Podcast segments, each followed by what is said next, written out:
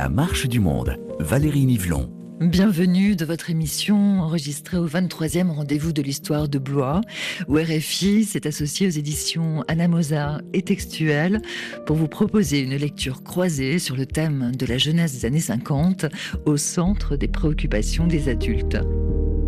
Il est peu de problèmes aussi graves que ceux qui concernent la protection de l'enfance, et parmi eux, ceux qui ont trait au sort de l'enfant traduit en justice. La France n'est pas assez riche d'enfants pour qu'elle ait le droit de négliger tout ce qui peut en faire des êtres sains. Alors nous en parlons avec les auteurs de deux livres.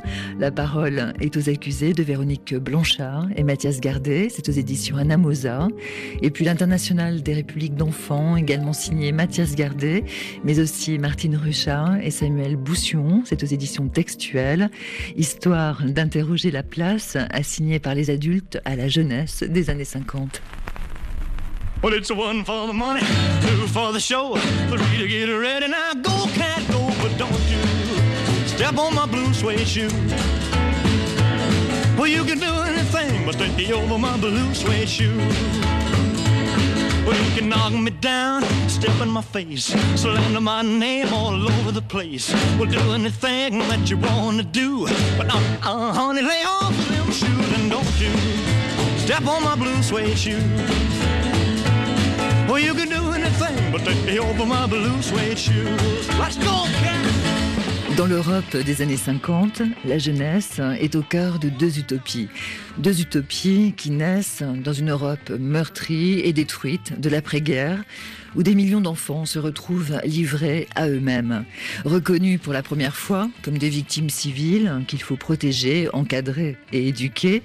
Certains sont même regroupés dans des communautés où ils sont censés s'auto-gouverner, dans des républiques d'enfants, tandis que d'autres se retrouvent au cœur de l'expérimentation de la justice des mineurs, instaurée par la fameuse ordonnance de 1945 sur l'enfance délinquante. À travers ces deux expériences, c'est bien sûr la question du statut des enfants qui est questionnée, et plus largement de la jeunesse. Mais qu'est-ce qui caractérise la jeunesse des années 50 à laquelle s'intéressent nos invités dans leurs livres Paroles d'accusés et l'International des républiques d'enfants C'est ma première question et c'est Mathias Gardet qui répond.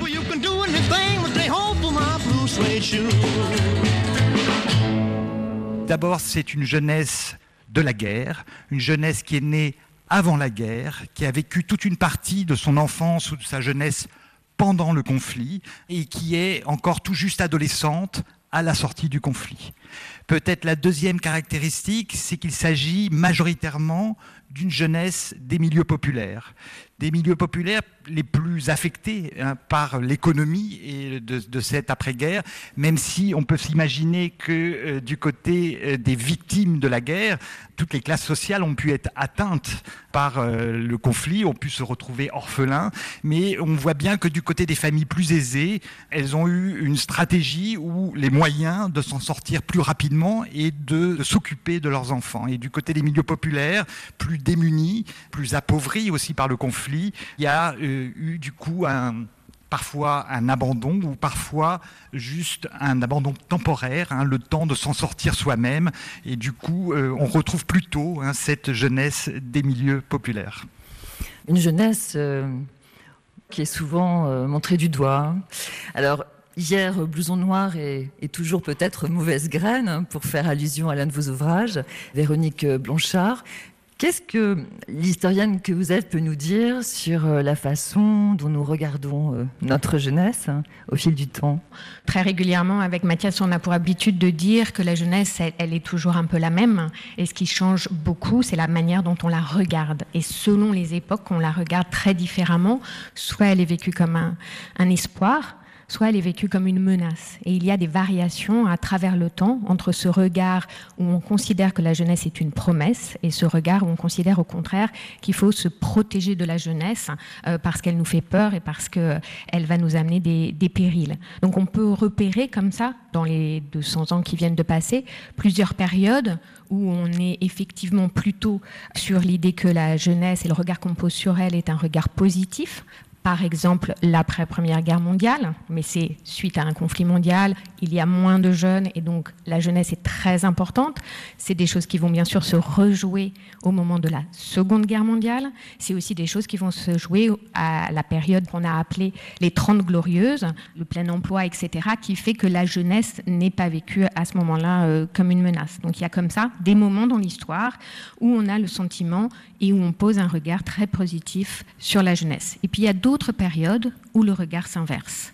Et au contraire, cette même jeunesse, avec ces mêmes âges, vont devenir, pour l'opinion publique en général, euh, quelque chose d'extrêmement dangereux dont on ne dit plus qu'il faut protéger la jeunesse, on dit qu'il faut s'en protéger. Et on va donc avoir d'autres moments de l'histoire, la fin du 19e siècle, les années 1880, euh, la période des années 60. Vous avez cité Valérie, euh, les blousons noirs, c'est un moment où on prend peur de, de sa jeunesse la période de la fin du 19e siècle, on a d'autres blousons noirs qu'on appelle les Apaches et qui font très peur aussi et qui font aussi la une des journaux et où on nous explique aussi que les jeunes sont de plus en plus précoces, de plus en plus violents, de plus en plus nombreux. Donc vous voyez, c'est des refrains hein, dans l'histoire et ça dépend beaucoup du contexte social, économique, politique, voire sanitaire.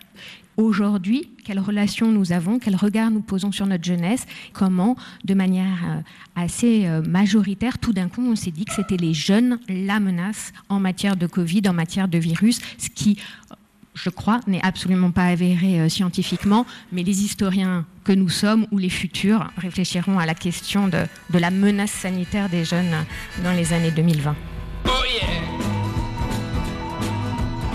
m'a dit Antoine, fais-toi couper les cheveux. Je lui ai dit ma mère, dans 20 ans si tu veux.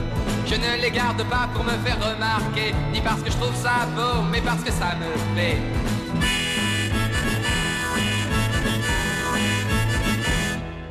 Oh!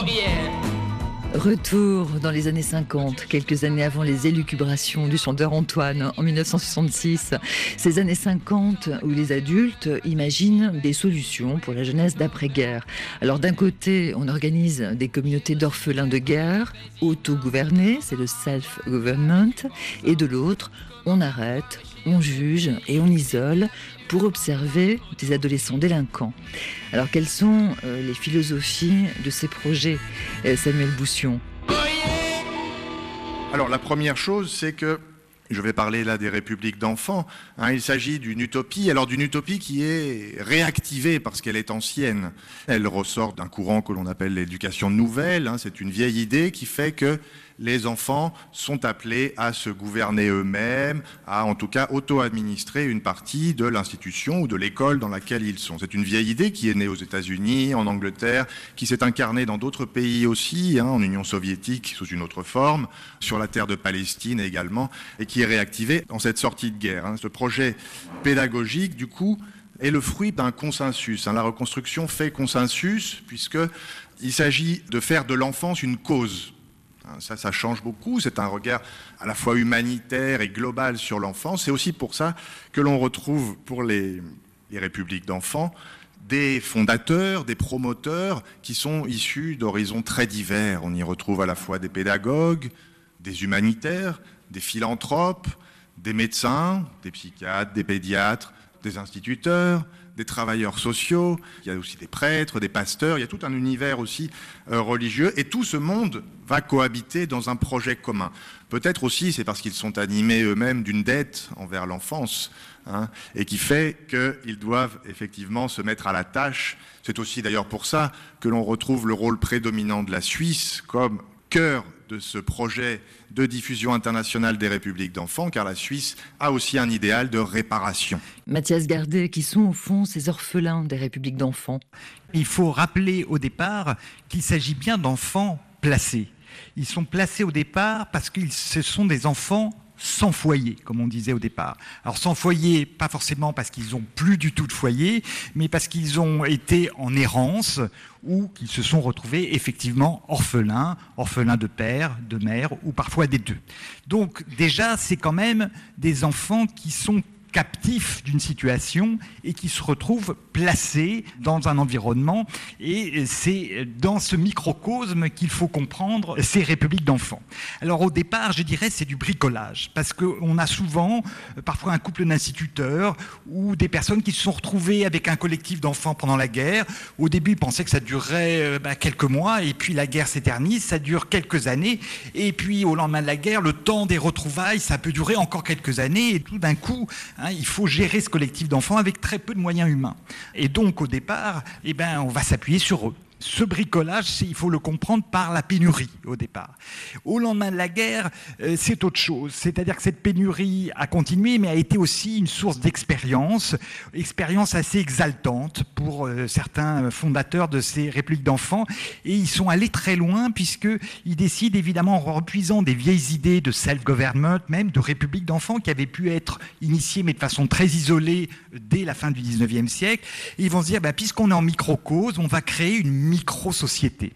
Hein, et ils vont loin puisqu'ils vont proposer aux enfants un système d'abord de gouvernement. Hein, le self-government, ça veut dire qu'on va faire élire aux enfants leur propre gouvernement. Alors ça prend des noms divers, c'est parfois élire un maire, parfois élire un président, parfois élire le directeur d'un syndicat. Puis parfois ça va très loin dans le mimétisme, parce qu'on va avoir un ministre de la santé, un ministre de la justice, un ministre de l'intérieur, et puis ils vont euh, faire aussi leur propre monnaie intérieure, et ils vont avoir leur banque, hein, et ces monnaies intérieures sont très drôles, elles s'appellent de temps en temps le mérite, le coq, hein, on a des, des différentes monnaies, et puis on va jusqu'à cette idée que la justice serait faite par les enfants eux-mêmes. Et comme on le voit très bien dans cette image d'une république d'enfants en Italie, hein, à côté de Rome, à Civitavecchia, là, on assiste à une séance du tribunal pour enfants et celui qui occupe le rôle du juge, hein, il est haut comme trois pommes, il a la sonnette et parfois il a face à lui un accusé de son âge. Hein. Donc c'est cette mise en scène qu'on voit très présente dans les photos qui font penser qu'effectivement ces enfants seraient presque dans une autarcie totale et euh, dans la plupart des photos, d'ailleurs, il n'y a pas de présence d'adultes. Quand on creuse un petit peu derrière ces expériences, on voit que quand même l'adulte surveille la mise en scène, hein, surveille le dispositif, et parfois d'ailleurs l'adulte s'inquiète du côté un petit peu trop sévère de cette justice faite par les enfants. Alors justement, il faut donner des exemples, Mathias Gardet, des jugements, des affaires qu'on traite alors il y a un exemple très drôle justement qui se passe dans une autre république, euh, cette fois-ci à Florence, au nord de l'Italie, où on a euh, le récit d'un procès parce que un des petits gamins s'est disputé avec une amie, il lui a donné un coup de bâton et manque de bol, cette amie en question, elle avait été nommée la mère. Alors euh, évidemment, on décide que ça c'est pas possible, donc le procès se tient et de façon unanime, le jury d'enfants décide d'exclure définitivement le jeune de la petite République. Et alors là, on a la seconde partie du procès où l'adulte va intervenir, va ramer d'ailleurs, pour renverser cette décision un petit peu trop sévère et finalement mettre tout un dispositif en essayant petit à petit de reconquérir les voix pour que finalement l'enfant soit juste puni d'un petit travail de ménage forcé et ne soit pas exclu de la société. C'est aussi l'occasion du coup de penser des statuts pour les enfants. Euh, quel statut aussi on invente avec la fameuse ordonnance de 1945 l'enfant doit être jugé euh, d'une autre façon. Et comme il a été l'enfant frappé en particulier par ce conflit mondial, il faut repenser la justice des mineurs et notamment repenser la figure du juge des enfants. On avait déjà commencé à poser hein, la nécessité de faire un juge plus humain, plus proche du prévenu. Et là, cette photographie, euh, incarnée d'ailleurs par un acteur qui va parfaitement pouvoir porter justement cette nouvelle image du juge d'enfant, on va choisir Jean Gabin. C'est un film tiré d'un livre qui est un best-seller qui s'appelle Chien perdu sans collier, qui donne ce film incarné par Jean Gabin. Jean Gabin qui est issu des milieux populaires, qui jusque-là avait plutôt joué l'ouvrier dans les films, et on va lui donner ce rôle du juge pour détrôner hein, l'image trop bourgeoise du juge, trop hautain par rapport à, à ces euh, enfants qui sont jugés, et pour incarner cette proximité qu'on voit sur la photo. Il est plus du haut de sa chair, mais tout proche de l'enfant, quitte à même le toucher physiquement pour montrer toute la compassion qu'il a. Et cette philosophie, cette utopie, on la retrouve dans l'exposé des motifs de la fameuse ordonnance de 45. C'est vrai qu'on oublie souvent que derrière le texte de loi, il y a une philosophie et ces exposés des motifs sont absolument extraordinaires dans la force des philosophies. Je vous lis juste la phrase qui incarne par excellence cette utopie. Voilà ce que dit l'exposé des motifs de l'ordonnance du 2 février 1945. Il est peu de problèmes aussi graves que ceux qui concernent la protection de l'enfance, et parmi eux, ceux qui ont trait au sort de l'enfant traduit en justice. La France n'est pas assez riche d'enfants pour qu'elle ait le droit de négliger tout ce qui peut en faire des êtres sains. Donc l'enfant, l'avenir de la France, l'avenir de l'Europe, euh, c'est dans cet euh, état d'esprit-là. Vous parlez de philosophie Mathias Gardet, mais je reviens un petit peu, j'insiste sur la question des idéologies qui peuvent sous-tendre à l'époque euh, ces nouveaux regards sur les enfants. on sait que dans l'après-guerre, évidemment, notamment en France, le Parti communiste est extrêmement important politiquement. Est-ce que les politiques de l'époque s'emparent de ces sujets? Parti communiste, mais aussi général de Gaulle. on est euh, plutôt dans le, pluripartisme et euh, on s'est aperçu que euh, ça ne correspond pas. Hein. Il n'y aurait pas une politique plus clémente de gauche et plus dure de droite. On voit qu'en fait ça varie énormément dans le temps et que c'est pas systématique. Donc c'est plus complexe que la seule orientation politique. Monsieur le juge. Excusez-moi, cher madame, j'ai une audience. C'est que nous avons bien besoin de dormir, monsieur le juge. Ça fait trois jours que nous traînons dans les rues. Bon, alors faites vite, faites vite. Eh bien voilà, nous sommes un petit garçon de l'assistance. Nous avons quitté notre ferme comme ça, sur un coup de tête, sans aucune raison. Et nous ne voulons pas y retourner. Je vous en prie, chère madame, essayez de parler comme tout le monde. Pourquoi tu veux pas retourner à ta ferme, toi Hein C'est bon, la campagne Y a de l'air C'est de l'air qui pue. Oh, peut-être, mais enfin, c'est ça. On n'était pas gentil avec toi? On te battait? Je veux pas retourner là-bas. Où tu allais Je sais pas. Tu veux bien travailler, oui Je veux pas être paysan. Tu voudrais apprendre un métier? Hmm. Mécanicien. Alors, est-ce qu'on ne pourrait pas le prendre à Terneret, par exemple? Mais je ne peux pas. Faudrait qu'il ait commis un délit. C'est idiot, mais c'est comme ça. Pour que l'État t'apprenne un métier, il faudrait que tu aies commis un délit. Hé, hey, bonhomme. Hé, hey, T'es pas resté trois jours sans manger, hein? J'ai mangé du chocolat. Et tu l'as payé dans le chocolat? Avec quel argent? Alors dis-moi ce que t'as volé. Le chocolat ou l'argent? Chocolat. Alors voilà le délit. C'est ça, mon vieux, un délit. L'État va pouvoir t'apprendre un métier. Bon. Allez, emmenez-le se coucher et j'irai le voir demain au centre, hein? Réalisé par Jean Delannoy en 1955, le grand acteur français Jean Gabin incarne un juge pour enfants moderne à l'écoute de la jeunesse. Mais est-ce que c'est ça la grande nouveauté avec cette fameuse ordonnance de 1945, Véronique Blanchard? À partir de 1945, à partir de cette philosophie de l'ordonnance de 45 que vous avez entendue, on va mettre comme principe pour le juge des enfants, que vous avez vu, enfin une image du juge des enfants avec Jean Gabin, on va poser donc comme principe pour la justice des enfants, les juges des enfants, les éducateurs, que l'idée dorénavant, c'est de comprendre l'enfant. Ce n'est pas de le punir, il s'agit de l'éduquer. Et pour l'éduquer, on ne va pas s'arrêter à l'acte qu'il a posé, l'acte de délinquance. Finalement, c'est presque qu'un prétexte. Ce qui est important, c'est de comprendre pourquoi il a posé cet acte de délinquance. Si on comprend pourquoi, si on comprend l'enfant, si on prend le temps de le connaître, alors dit l'ordonnance de 45, alors dit la justice des enfants, on pourra appliquer le bon traitement éducatif. Et donc l'idée, c'est bah, comment on va connaître l'enfant. Et ce tribunal pour enfants est là pour essayer d'apprendre à mieux percevoir la psychologie, le contexte social, le contexte familial de l'enfant. Il va falloir mettre en place une organisation, un dispositif pour essayer de mieux connaître cet enfant, sa famille, son contexte social. Et ben, dans les années 50, on manque un peu de dispositifs de ce type et celui qui va sembler le plus pertinent, c'est le dispositif du centre d'observation. On va créer en France des lieux de prise en charge pour observer les enfants.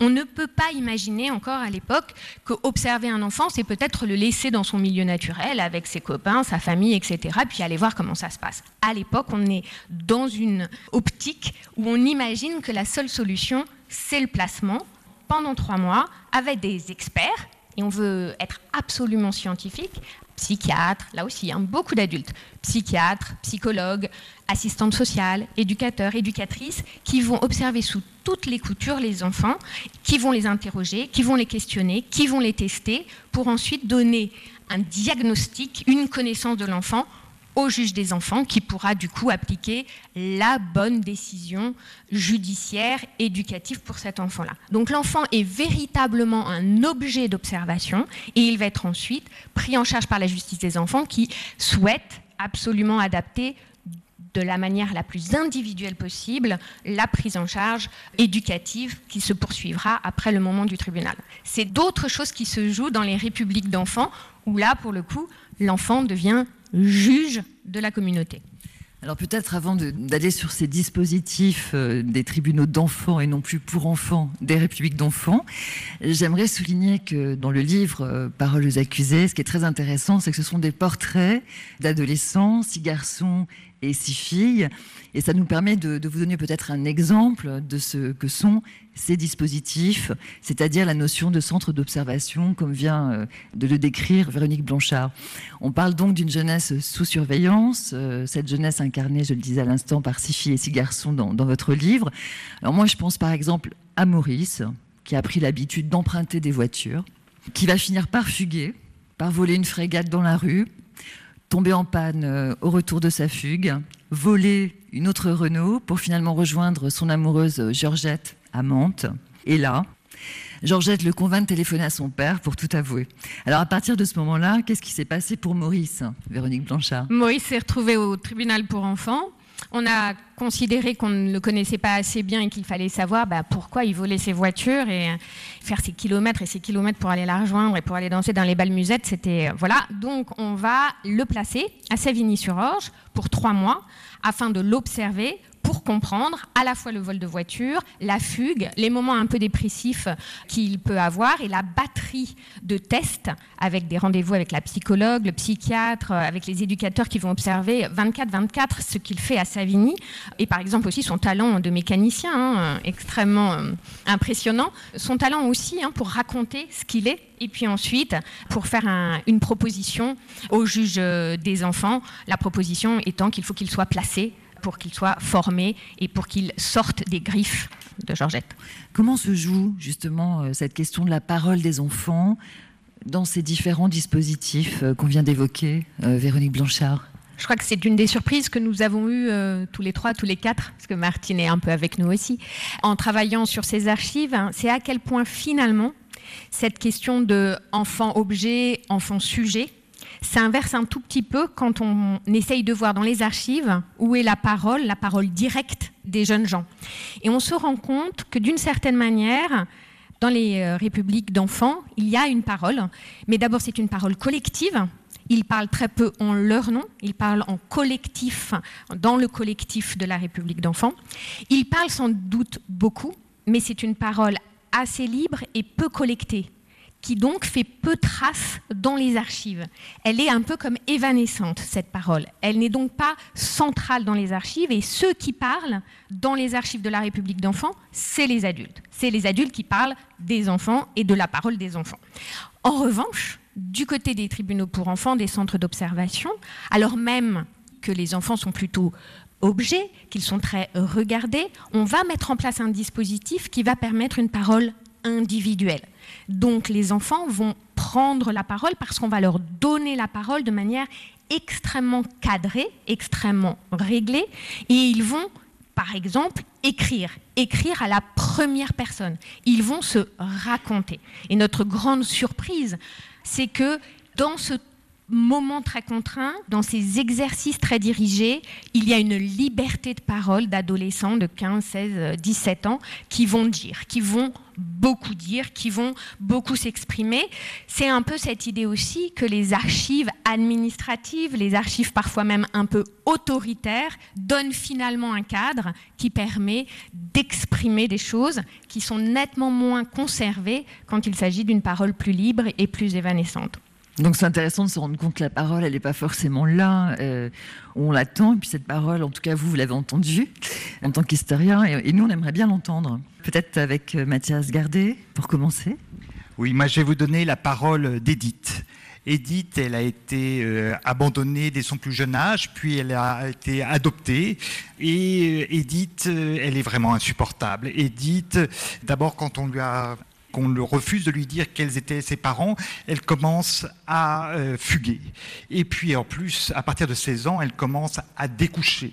Et puis en plus, elle a vraiment une sexualité par trop déviante. Elle aime les filles.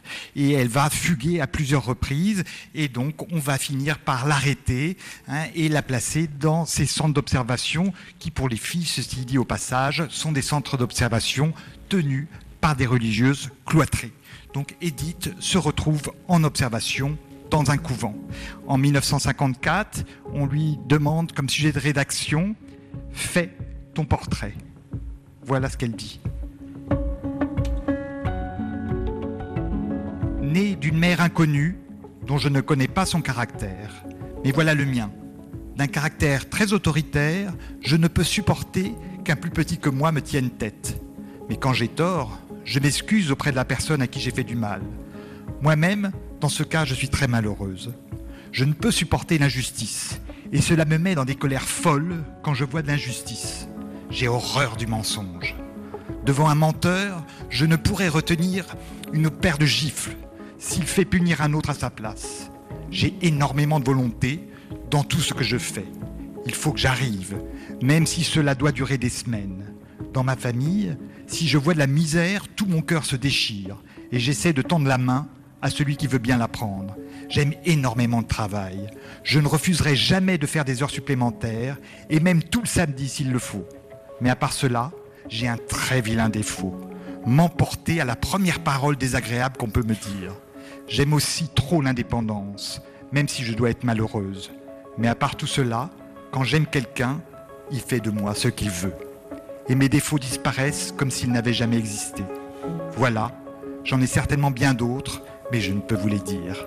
Ils sont personnels, mais à force, vous vous en apercevrez.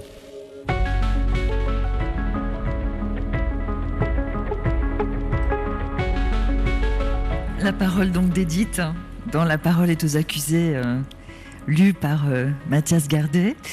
Et en ce qui concerne les républiques d'enfants, Samuel euh, Boussion, qui allez-vous incarner? Un collectif, justement, hein, pour illustrer un petit peu cette parole d'ensemble des, enfants d'une république d'enfants. C'est une parole, mais qui est euh, à la fois euh, du groupe et qu'on devine aussi assez encadrée par les adultes. C'est un peu tout ce que Mathias a décrit jusque-là. On est en 1946 à Civitavecchia, en Italie, toujours, et on rédigeait les, devoirs, les droits et devoirs des citoyens de Civitavecchia. Et également les peines hein, qu'encourent ces jeunes garçons euh, s'ils commettaient des petites euh, bêtises. Alors je vais vous lire du coup le système des punitions qu'ils ont rédigé. Pour les expressions malpropres, il faut bander la bouche.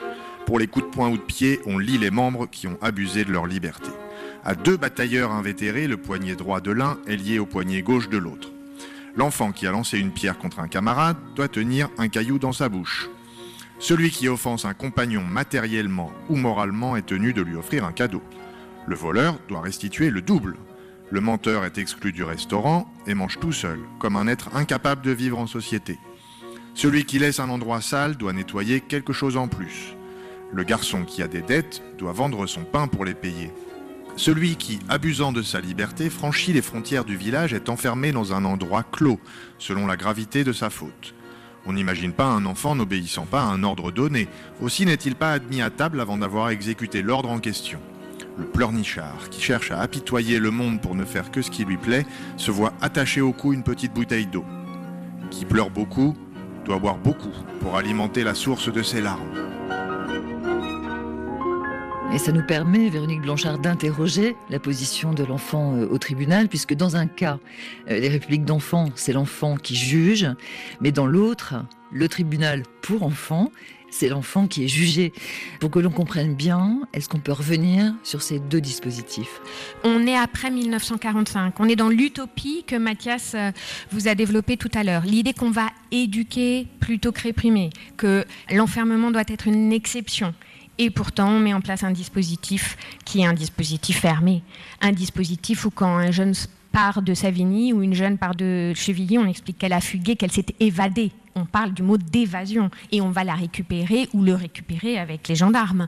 Donc oui, on est dans des lieux de l'enfermement et les enfants parlent de l'enfermement. C'est-à-dire que très souvent, la BD sur leur vie finit, et là c'est bien le cas, par le dessin de l'enfant seul dans sa cellule en train d'écrire, en train de dessiner, et on va mettre beaucoup de temps pour sortir de ce lieu de l'enfermement et pour apprendre à connaître un jeune sans le tenir enfermé.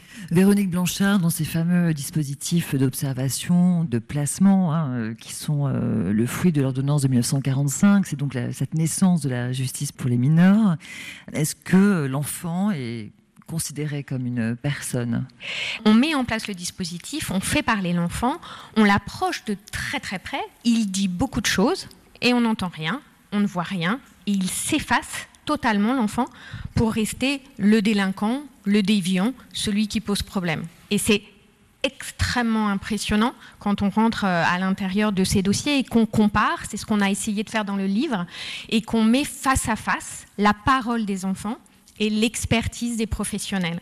Et il y a un dialogue de sourds. Hein. Vraiment, l'enfant parle, raconte. Nous, avec nos yeux d'historiens et de contemporains, on, on entend beaucoup de choses. À l'époque, la parole leur est donnée, mais l'écoute n'est pas là, on ne les entend pas et on plaque complètement les stéréotypes qu'on a sur ces enfants par rapport à des grilles d'expertise, des grilles nosographiques, des grilles sociales. Et c'est extrêmement terrifiant et très violent. C'est insupportable à quel point ces enfants ne sont pas considérés comme des personnes. Et c'est insupportable qu'ils disent tout ce qu'ils disent sans être entendus.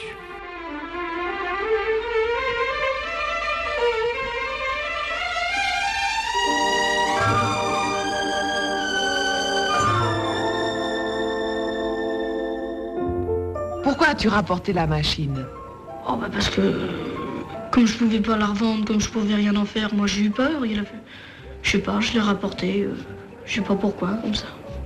Dis-moi, il paraît que tu as volé 10 000 francs à ta grand-mère. Elle m'avait invité, c'était le jour de son anniversaire. Et puis alors, euh, comme elle est vieille, elle mange pas beaucoup, et puis elle, garde tout son argent, elle en aurait pas eu besoin, elle allait bientôt mourir. Alors, euh, comme je connaissais sa plante, j'étais lui fauché des ronds, quoi. Je savais bien qu'elle s'en apercevrait pas. La preuve, c'est qu'elle s'en est pas aperçue. Elle m'avait offert un, beau bouquin ce jour-là. Alors, euh, ma mère, elle avait l'habitude de fouiller dans mes poches. Et le soir, j'avais mis mon pantalon sur mon lit, elle est sans doute venue. Puis elle a fauché les ronds, parce que le lendemain, je les ai plus trouvés. Puis elle m'en a parlé, alors j'étais bien forcé d'avouer que je les avais pris à ma grand-mère. Alors à ce moment-là, elle m'a confisqué le beau livre que ma grand-mère m'avait donné. Un jour, j'ai demandé parce que je voulais le lire. Et je me suis aperçu qu'elle l'avait revendu. Tes parents disent que tu mens tout le temps. Bah, je mens, je mens de temps en temps, quoi. Des fois, je leur dirais des choses qui seraient la vérité, ils ne me croiraient pas, alors je préfère dire des mensonges. Alors, si vous nous donnez euh, à entendre et, à lire hein, cette parole enfantine et, et cette parole adolescente, j'ai le sentiment que cette parole des enfants, ça on l'a bien compris euh, du côté de, paroles accusées, elle n'est pas entendue. Et du côté des républiques des enfants, est-ce que, euh, est que cette parole, elle, est réellement entendue Et, est-ce qu'au fond, ces enfants sont considérés, comme on dirait aujourd'hui, sont considérés comme des personnes?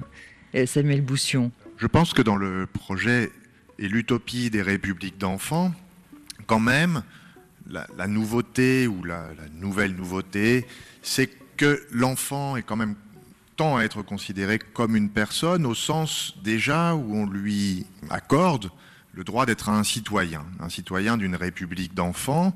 On lui reconnaît donc des droits, le droit justement d'être citoyen, le droit de voter, le droit de travailler. En même temps, beaucoup d'ailleurs sont des adolescents, parfois des grands adolescents, ils sont en âge de travailler en fait. Donc c'est plutôt normal. Mais oui, un statut de citoyen qui fait que quand même, là, on tend à lui reconnaître à la fois une maturité et à le considérer comme un, égal presque. Hein. Ceci étant, le statut de citoyen, d'abord, et ça on a constaté dans toutes les républiques d'enfants, il se gagne. Il ne s'obtient pas de droit. Donc c'est déjà une première restriction. Il peut se perdre aussi. Et en plus, ils sont, comme dans la justice des mineurs, pour le coup, ce sont des mineurs. Donc ils sont soumis à leur statut à nouveau euh, de mineurs. Ça, c'est une chose. Et puis, l'autre chose, à mon sens, importante, c'est que tout ça se déroule dans des micro-sociétés. Une petite république, mais très fermée. Hein. Ce sont aussi des lieux de placement. Hein. Donc, ils sont en train aussi de jouer à la République d'enfance, qui, quelque part, les ramène à leur statut d'enfant ou même d'adolescent tout court. Et puis, peut-être encore ajouter autre chose, c'est que parfois, ils se dérobent aussi au projet qu'on a fait pour eux qui est la République d'enfants. Hein, on voit beaucoup aussi dans les archives, en creusant quand même, des enfants qui ne jouent pas le jeu en fait de la République d'enfants parce qu'ils sont occupés par d'autres choses. J'ai l'exemple des enfants, des adolescents pour le coup, près de Paris, dans une, une communauté République d'enfants à Compiègne, dans l'Oise, où le jeune maire lui-même en fait s'absente du conseil communal qu'il est censé quand même effectivement présider parce qu'il y a un match de boxe euh, dans la commune euh, à côté et qu'effectivement à cette euh, époque-là, à la fin des années 40, on rate pas un match de boxe quand on a 16-17 ans. Et comment on en sort ces républiques d'enfants Parce que cette école de la citoyenneté, ces républiques d'enfants pensées comme enfants à venir de la France, de l'Europe à reconstruire, est-ce qu'ils sont armés finalement pour en sortir et pour réintégrer la réalité de la société de l'après-guerre? Alors, on est censé être citoyen à vie. Euh, ceci dit, euh, il y a une fin de prise en charge et il y a la fameuse barre de la minorité-majorité qui fait qu'effectivement, on voit pour les républiques d'enfants que toute cette génération des enfants de la guerre grandit et bientôt ne sont plus des enfants. Et donc, euh, ils doivent effectivement voler de leurs propres ailes. Et là, selon les communautés, on a des modèles très surprenants. Parfois, comme à Moulin Vieux, on va recruter certains anciens pour devenir les éducateurs des prochains. Parfois, dans d'autres, c'est arrivé à Civitavecchia, effectivement, ils partent, ils mènent leur vie, ils se marient, ils ont des enfants, et puis leur femme meurt, ils se retrouvent vieux et tout seuls, et qu'est-ce qu'ils font? Ils retournent dans leur république, ils retournent pour y mourir. Et ça a été le cas quand je suis allé à Civitavecchia, donc j'étais reçu par un vieux monsieur, je ne savais absolument pas quel était son statut, il classait les archives, il était là, il y en avait plusieurs, d'ailleurs. Je m'étais aperçu, j'étais assez étonné de cette présence de vieux monsieur, et puis finalement il m'a sorti une photo, hein, il était lui tout jeune dans la République, et à son âge en train de découper un gâteau anniversaire avec ses camarades avec qui il était en même temps. Donc on en sort, on n'en sort pas. C'est euh, une histoire euh, avec des moultes rebondissements. Je pense aussi que c'est une histoire d'amnésie. On oublie souvent, quand on a affaire à des adolescents, que l'on a été nous-mêmes adolescents. Et puis c'est une amnésie que l'on retrouve dans l'histoire et qui est euh, extrêmement vertigineuse. on retrouve à plusieurs reprises qu'on réinvente l'eau froide. On refait exactement parfois dans les mêmes endroits exactement le même dispositif et je donnerai juste un exemple qui nous a donné la chair de poule, c'est que à Savigny-sur-Orge, ce centre d'observation, on plaçait les enfants pendant trois mois jusque des années 70. C'est redevenu après, pendant des années, un centre tout à fait normal d'accueil qui avait oublié ce fonctionnement. Et puis dans les années 90, on a décidé de créer des centres de placement immédiat. Et Savigny est devenu un centre de placement immédiat. Qu'est-ce que c'est qu'un centre de placement immédiat? Eh bien, on va placer l'enfant trois mois avant le jugement pour mieux connaître sa personnalité. Et là, levé de bouclier de tous les éducateurs de Savigny disant nous confie les enfants trois mois, mais on n'a jamais vu ça. Mais comment on peut prendre en charge les enfants trois mois? Alors que je venais trouver dans les archives 25 000 dossiers classé par l'IAS trimestriel, où les enfants avaient été reçus trois mois. Et cette amnésie, euh, c'est euh, parfois vraiment vertigineux pour un historien. Est-ce que du coup, euh, cette négation de l'enfant pourrait être une des raisons de cette amnésie hein, en ce qui concerne que ce soit les républiques d'enfants ou que ce soit, euh, l'archéologie des centres de placement? Est-ce que la négation de l'enfant a amené au fond à la négation de cette histoire? Je pense que euh, là, je vais vraiment parler euh, en, tant qu'historienne et de manière très individuelle. C'est très compliqué de savoir les origines de l'amnésie. Finalement, être historienne, c'est devenir extrêmement humble. C'est-à-dire qu'il ne suffit pas de connaître l'histoire, il ne suffit pas de la décortiquer, il ne suffit pas de l'analyser pour que les choses ne se répètent pas. En tout cas, de ma place euh, d'historienne, d'éducatrice et de responsable du centre d'exposition, je tente absolument de donner euh, des éléments pour les éducateurs d'aujourd'hui et de demain pour qu'ils sachent ça, au moment où ils vont euh, prendre leur rôle d'éducateur ou d'éducatrice, parce que je crois vraiment que si on est en permanence en train de réfléchir à ce qu'on fait et ce qui a été fait, alors peut-être, à certains moments, on va éviter un, certain nombre de, de, faux pas. Et écouter, encore écouter, toujours écouter, écouter vraiment. Mathias rebondir de, l'autre côté de la République d'enfants, on a eu une réaction qui m'a euh, énormément chamboulé de Mediapart sur le livre, qui a en fait euh, comparé euh, cette parole qui se veut citoyenne des enfants de la République d'enfants, avec le tout récent événement de l'expression de la petite Greta hein, et des attaques qu'elle a subies. Et c'est vrai que ce qui était très frappant hein, dans les attaques qu'elle a subies, c'est pas tant ce qu'elle pouvait dire, hein, mais c'était souvent le fait un, évidemment que ce soit une fille, et deux, euh, qu'elle ait cet âge-là.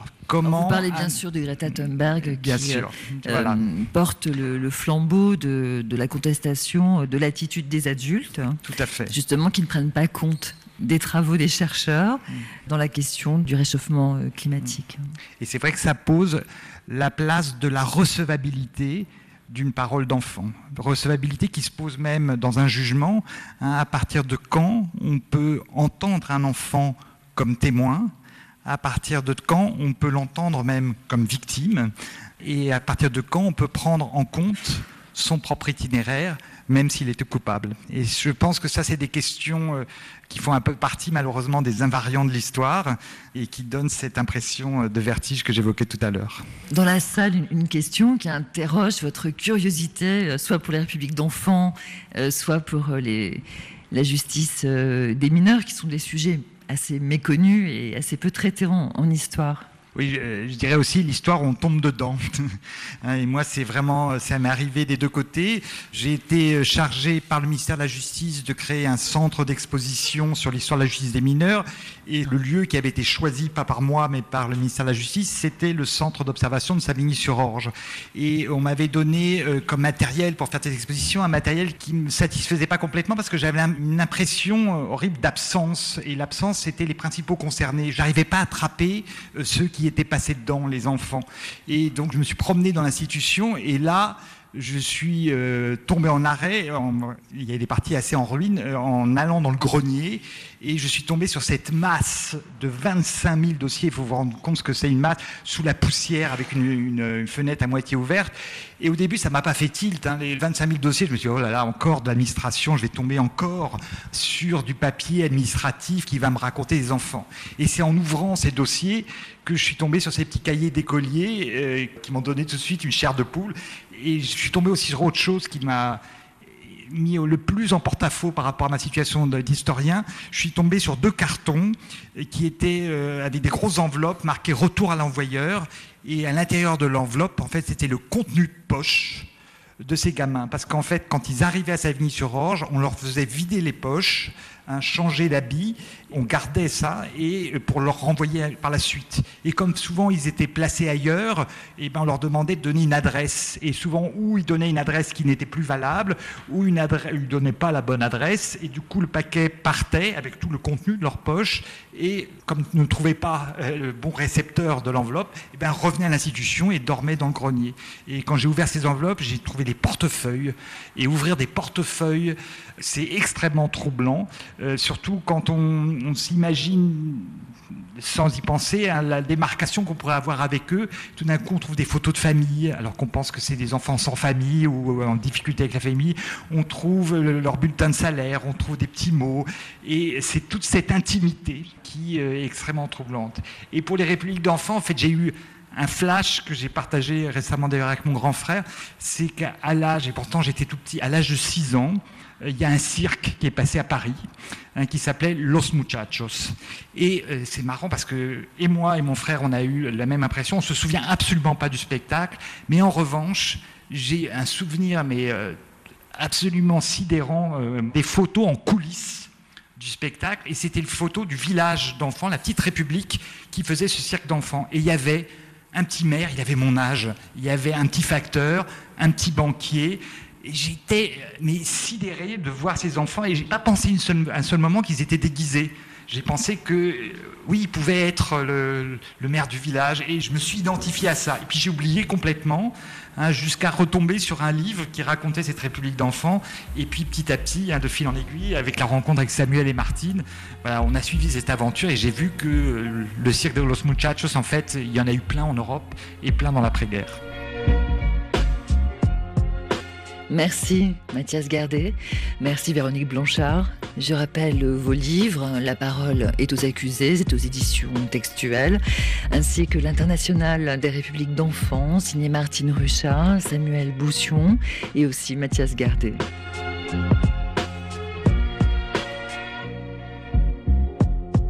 1950, La jeunesse sous contrôle, c'était un nouvel épisode de La Marche du Monde enregistré au 23e rendez-vous de l'histoire de Blois. Signé Valérie Nivelon et réalisé par Sophie Janin et Victor Hull. N'hésitez pas à nous écrire, n'hésitez pas à vous exprimer sur nos pages Facebook et Twitter. Retrouvez-nous sur l'application RFI Pure Radio, podcasté. Cette émission, c'est la vôtre.